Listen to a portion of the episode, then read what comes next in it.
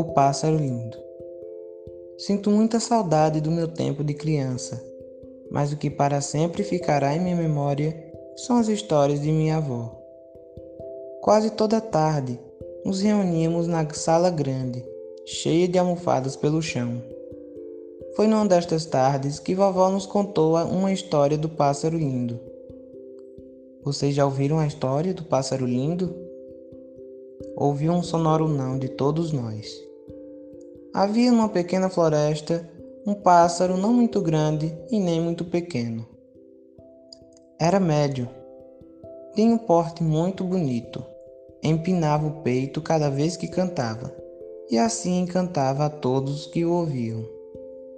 Daí então apareceu a passarinha, com quem ele gostaria de fazer o ninho.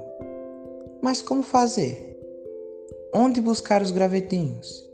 Em que árvore seria melhor morarem? E o principal? Será que ela vai me aceitar?